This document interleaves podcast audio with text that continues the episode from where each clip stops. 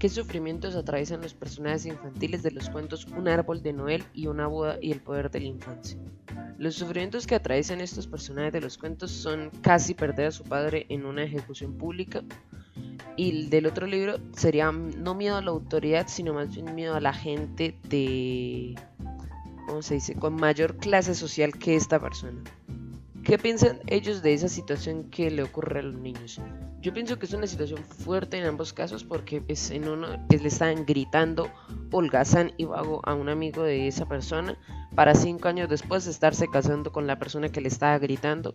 Y en el otro caso del otro libro, el niño se podría decir que no sufrió tanto porque nunca se enteró, por así decirlo, que iban a fusilar al padre porque el padre logró encubrir lo que estaba pasando muy bien. ¿Qué temores se evidencian en la vida de los personajes?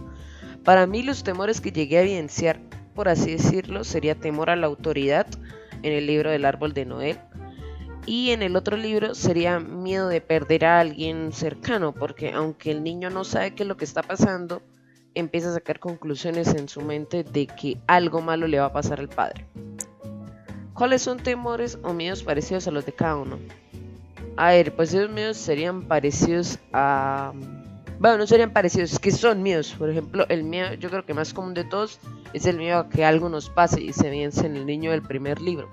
Y el otro miedo sería el miedo de perder un ser querido, que ya dije en la anterior pregunta, que se evidencia en el segundo, aunque no se tiene tan claro. Sería como más miedo a no saber lo que va a pasar, porque el niño en ningún momento se da cuenta de lo que en realidad está pasando aquí.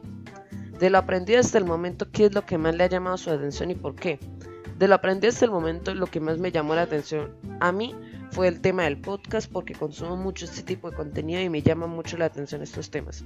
Creo que el podcast puede llegar a ser una forma de entretenimiento relevante a la hora de ser promocionado. Así que quién diría que hablar de un tema en específico pueda generar mucho dinero. Hasta luego.